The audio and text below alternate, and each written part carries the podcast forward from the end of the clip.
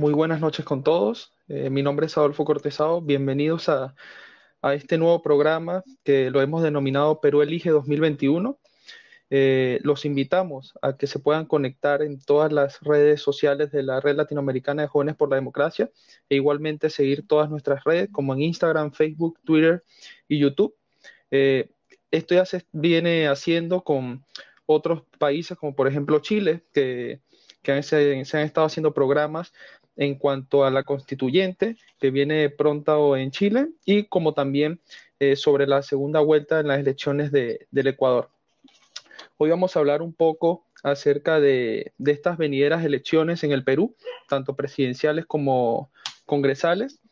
Y bueno, nada, tenemos a, un gran invitado que es Javier Curay, fundador y director de Asuntos Académicos e Investigación de la Asociación Instituto de Líderes para el Desarrollo del Perú y LIDE Perú y fundador de Tinta Digital. Es egresado también de la carrera de Derecho y Ciencias Políticas de la Universidad César Vallejo, filial Piura, además de especialista en temas electorales, gestión pública, gobernabilidad y ciudadanía. También ha sido becario de la Fundación Hans Seidel y actualmente es coordinador regional del voluntariado de Proética en Piura y bueno, miembro de, de nuestra red. Muchísimas gracias, Javier, bienvenido. Gracias, Adolfo, por la invitación. Un saludo a todos los amigos de la red latinoamericana. Sí, de hecho, con Javier he compartido algunos espacios políticos en el Perú y realmente es este, un gran placer tenerte por acá. Eh, también eh, recordarles que, bueno, pueden hacer preguntas a través de, la transmisión en Facebook y con todo gusto vamos a, leerlas por acá. Javier, eh, si bien es cierto, la, la, campaña es bien atípica, eh, es bien atípica porque realmente la, pandemia es algo nuevo, ¿no? Para, para todos nosotros. ¿Cómo has visto tú eh, la campaña? Más allá de, lo atípico que, pudiese ser. Primero que es una, bueno, tú me lo dices atípica y eso le ha quitado una serie de elementos que hacían, que eran como tradicionales en las campañas políticas peruanas. Siempre los mítines, las grandes movilizaciones, es más, eh, eso creo que le ha hecho a la gente perder un poco el interés. Hasta ahorita recién como que ha aprendido un poco la campaña, pero ha sido raro porque a los partidos les ha costado pasar de la normalidad que ellos tenían de hacer campañas presenciales en las redes sociales y la gente pues también ha tenido que irse pidiendo poco a poco. Recuerda que estamos en el segundo, la segunda ola de una pandemia que nos ha golpeado duro y eso ha hecho de que la gente no le tome mucho interés al asunto de la elección y que a medida que va avanzando el tiempo recién estemos mirando con más atención a los candidatos. Pero la campaña ha sido rara en, muchas cosas. Mítines por, por Zoom, eh, candidatos entrando a TikTok, este, videos en Instagram, debates virtuales por, por doquier, cosa de que la gente no estaba tan acostumbrada porque antes pues eran pocos los espacios de ese tipo y ahora tienes ahorita probablemente tres debates de tres organizaciones de, de candidatos al Congreso, candidatos a la presidencia, Parlamento andino, entonces como que hay un exceso de oferta, pero como que la gente todavía no engancha del todo. Cierto. Bueno, aprovechando que, bueno, eres norteño y, te encuentras por allá, por, por esa región, ¿cómo has visto la campaña tanto presidencial como congresal eh, en el, digamos que en la, en la región, macro región norte del país? Bueno, el Perú tiene, en ese sentido, el Perú tiene bastante, como claro, las cosas hace buen tiempo atrás en lo que es el, el, norte, pues hay fuerte presencia de partidos, el Fujimorismo, por ejemplo, lo que antes fue bastión fuertemente aprista, y últimamente está pues el tema de que ha entrado con fuerza Rafael López Aliaga, ¿no? La campaña en el norte ha tenido bastantes cosas atípicas porque, digamos, normalmente en el Perú para ganar una elección somos 25 regiones, ahora somos 26 con los peruanos que votan en el extranjero. Entonces, para ganar el Perú no necesitaba recorrerte las 26 regiones, sino recorrerte Lima, recorrer en el centro Huancayo, en la, selva quizás San Martín, en el sur Arequipa, Cusco, y en el norte sí tenías que darte varias vueltas, este, Piura, Trujillo, Chiclayo, porque probable, Cajamarca, porque probablemente ahí ya tienes, qué sé yo, 6 millones de votantes, 5 millones probablemente, porque Piura tiene un millón y algo, un millón Trujillo, un millón Cajamarca, más Tumbes, entonces toda esa zona norte es como que entre 4 o 6 millones de votantes. Entonces, los candidatos es muy común que vengan dos, tres, cuatro veces a dar vueltas aquí. Y ahora lo que ha pasado es que han hecho visitas semanales. O sea, López Aliaga ha hecho una visita de una semana a Piura, el Escano ha hecho una visita de una semana a Piura, Keiko ha hecho su segunda visita, pero eso demuestra de que el interés es grande porque aquí el bolsón es fuerte. Eso es más que todo lo, lo que ha ocurrido, que ha cambiado de las dos visitas a una sola, en una visita larga y extensa. Además de que, claro. por lo menos, la libertad que es Trujillo y Piura tienen muchas provincias y muchas zonas de sierra, muchas zonas de ciudad, entonces esos pueblos alejados también, también tienen bastante participación en los candidatos presidenciales. Así que a comparación de otros candidatos que han centrado sus últimos esfuerzo en Lima, por ejemplo, ahora tenemos a Keiko Fujimori aquí en Piura. López Aliaga estuvo una semana y media aquí en Piura y probablemente otros candidatos, viendo la importancia del norte, Lescano, Verónica Mendoza, Hernando de Soto, vengan aquí porque saben de que es un bastión electoral fuerte. Claro, sí, de hecho. Este, más, más o menos eh, en el norte del país, ¿qué tendencia va? ¿De derecha, izquierda, un poco más al centro? lo que pasa aquí es algo muy interesante. en el Perú, pues, este, y lo reflejó la última elección presidencial del 2016, es de que hay, hay dos mitades, dos países, dos visiones de dos, dos países completamente distintos. En el sur es, un, es una visión más de izquierda, quizás por lo que ocurrió y por todo lo que ocurrió con el conflicto armado interno, lo que ocurrió en la época de Sendero Luminoso, quiera o no, la izquierda dio una fuerte presencia ahí. Y en el norte, donde no sentimos tanto eso, en los, en los, en los 80, 90, no hubo tanto terrorismo, no hubo tanta presencia de Sendero Luminoso, el Perú tuvo cierto progreso en esa parte, entonces miran un poco más hacia la centro derecha o a la derecha. Probablemente grupos de poder, o ciertos grupos este, tienen ciertos intereses, pero mayormente Piura o el norte del Perú últimamente se ha vuelto fujimorista. En el recuerdo de que en los 90, cuando Alberto Fujimori era presidente, en esa época de la dictadura, Fujimori tuvo mucha presencia aquí. Yo he trabajado como especialista en, de temas de elecciones para el Jurado Nacional de Elecciones y cuando iba a fiscalizar partidos en las zonas más rurales del norte del Perú, Tumbes, Piura, Lambayeque, eh, al costado de la foto de la Sagrada Familia, está la foto de Alberto Fujimori, un recuerdo fuerte de que él estuvo el año 98 cuando ocurrió el fenómeno del niño en ese tiempo, él estuvo ahí, vivió ahí, comió ahí, fue el único presidente que tuvieron cerca. Entonces hay un culto prácticamente mesiánico ahí. Inclusive, un dato no menor es que hay un asentamiento humano en Tumbes, un, pueblo afuera de la ciudad de Tumbes que se llama Alan García, como el expresidente, pero ahí todos son abiertamente fujimoristas. Sea quien sea, con tal que se pedía Fujimori, ahí es un voto duro. Entonces, en el norte se ha inclinado mucho por la, centro derecha o por la derecha. Y últimamente aquí ha ido como que más hacia la derecha que el centro. Y ahí ha tenido bastante alcance López Aliaga. Votantes más conservadores, votantes probablemente de sectores AB, pero gente también de sectores populares que están muy metidos en temas religiosos. Yo he visto aquí en Piura gente de iglesias mormonas, testigos de Jehová, de zonas muy humildes, haciendo campaña fuerte por López Aliaga, ¿no? Ahora, a comparación del sur, que es otra visión de país completamente distinta, donde probablemente la izquierda tenga más, más fuerza por las comunidades campesinas, por recuerdo a la tumba de Velasco, por otras cosas más, ¿no? Y quizás hay un contrapeso, por eso de que si en el norte tú tienes que en Piura ganó el 2016 Keiko Fujimori, en el sur tenés un contrapeso con Arequipa, que va igual en población, si ganaba en el norte Keiko en Chiclayo o en Lambayeque, en el sur ganaba PPK en Cusco, ¿no? Entonces, ahí está la posición.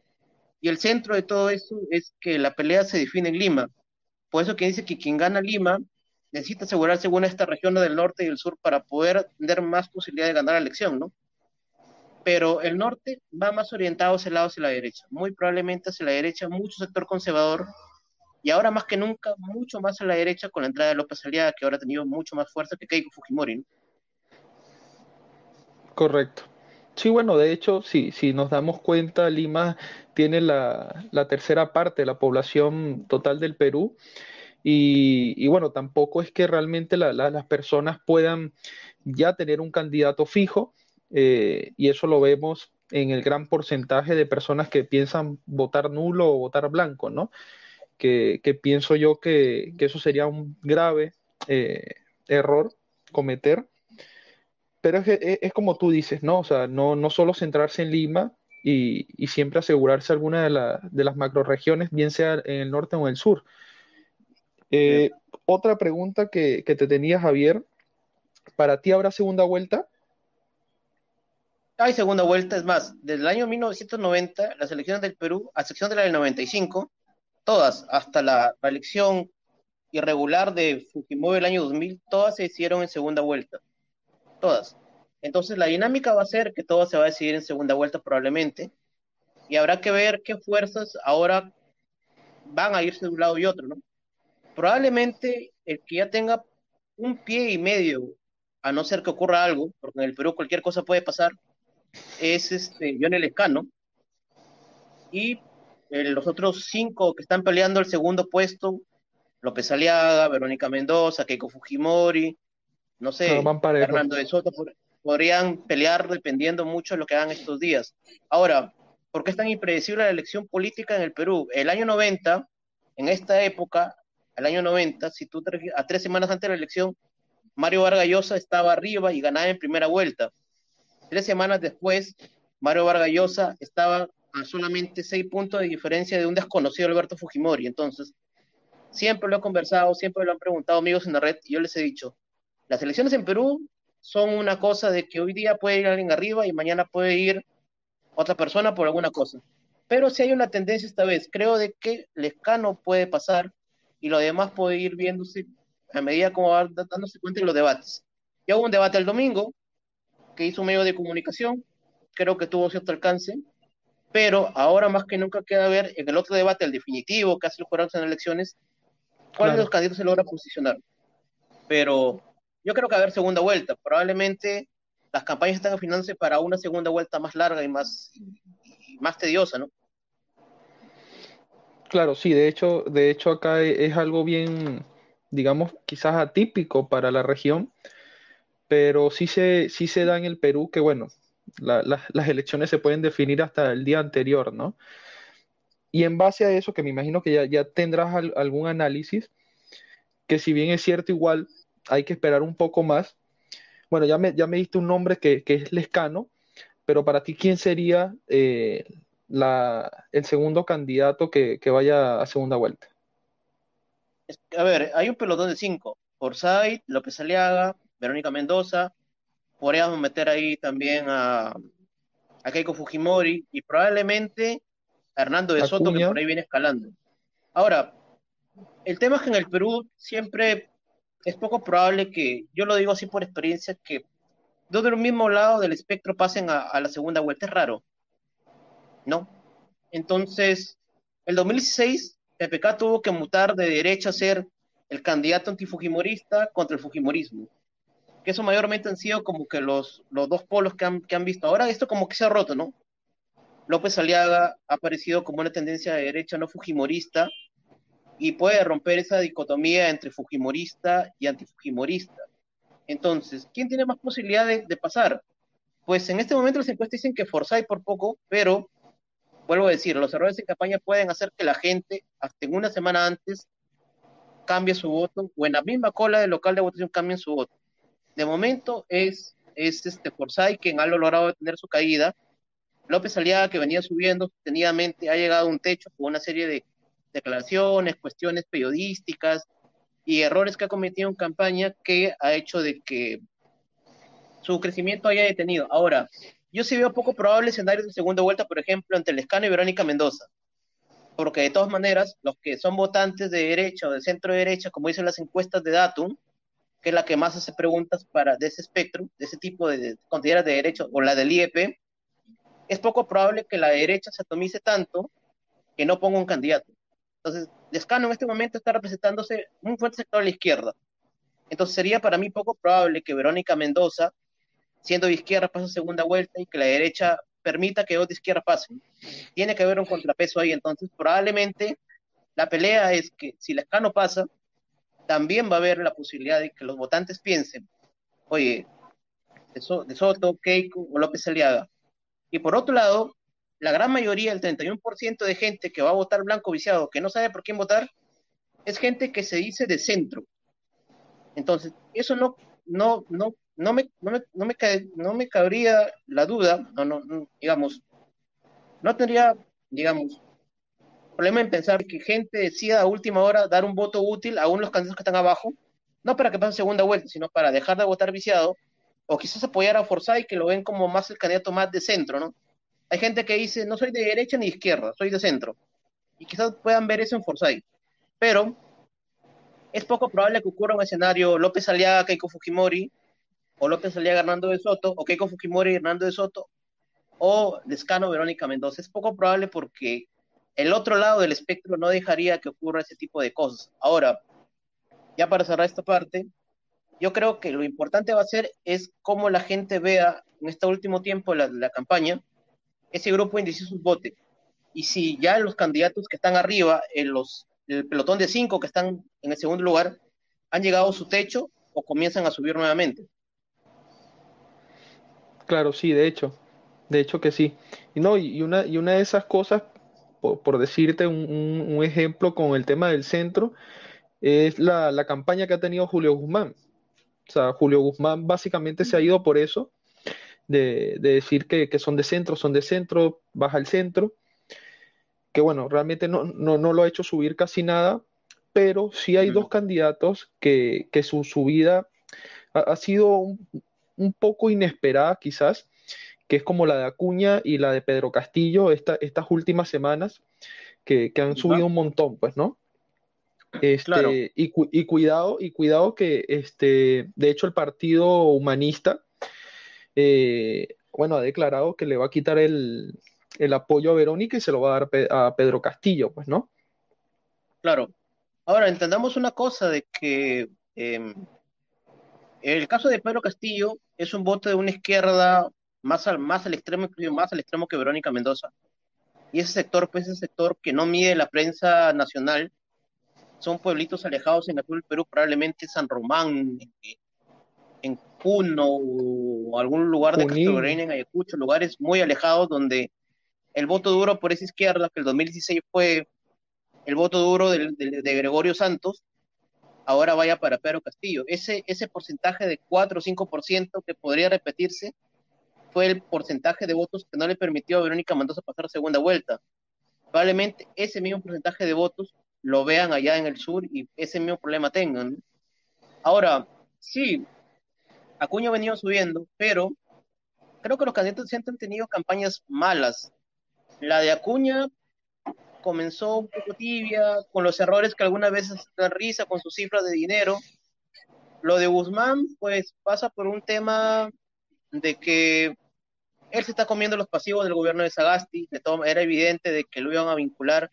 Guzmán quiso desentenderse, pero la gente relaciona las encuestas claramente de que Guzmán es del Partido Morado y Sagasti del Partido Morado. Entonces, el mal manejo de la pandemia actualmente le ha pasado factura a Julio Guzmán, que en un principio empezó bien, no empezaba tan mal, pero después sus errores de campaña, su...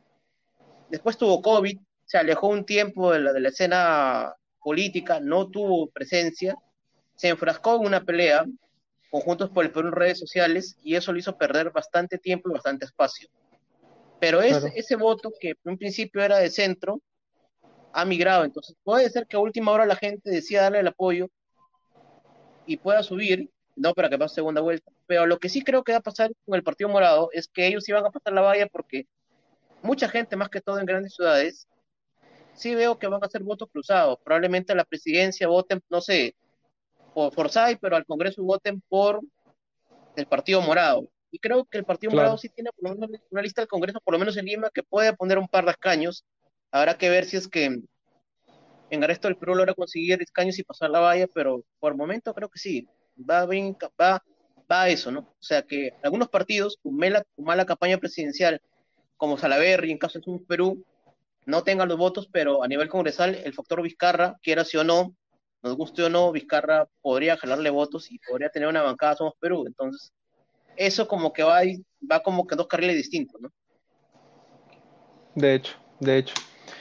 Si bien es cierto el, tema del Congreso, no, digamos, no va, no va a ser un Congreso tanto como el 2016, que fue, digamos, eh, bien sectorizado, ¿no? O sea, hubo una mayoría este, muy fuerte de Fuerza Popular y un poco de cada otro partido, pero este, este Congreso que viene ahorita se ve que va a ser bien fragmentado, ¿no?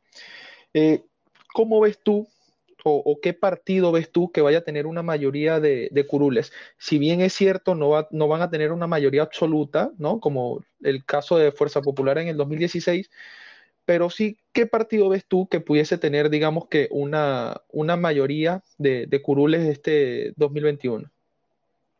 A ver, claro, como tú dijiste, el Parlamento va a estar, el Congreso va a estar muy fragmentado, es más, el FREPAP entra ahí otra vez, las sorpresas, ¿no? Voto también rural duro de las comunidades israelitas que ha venido creciendo. Ese voto no baja del 5 al 8%, entonces ellos van a tener la bancada fija.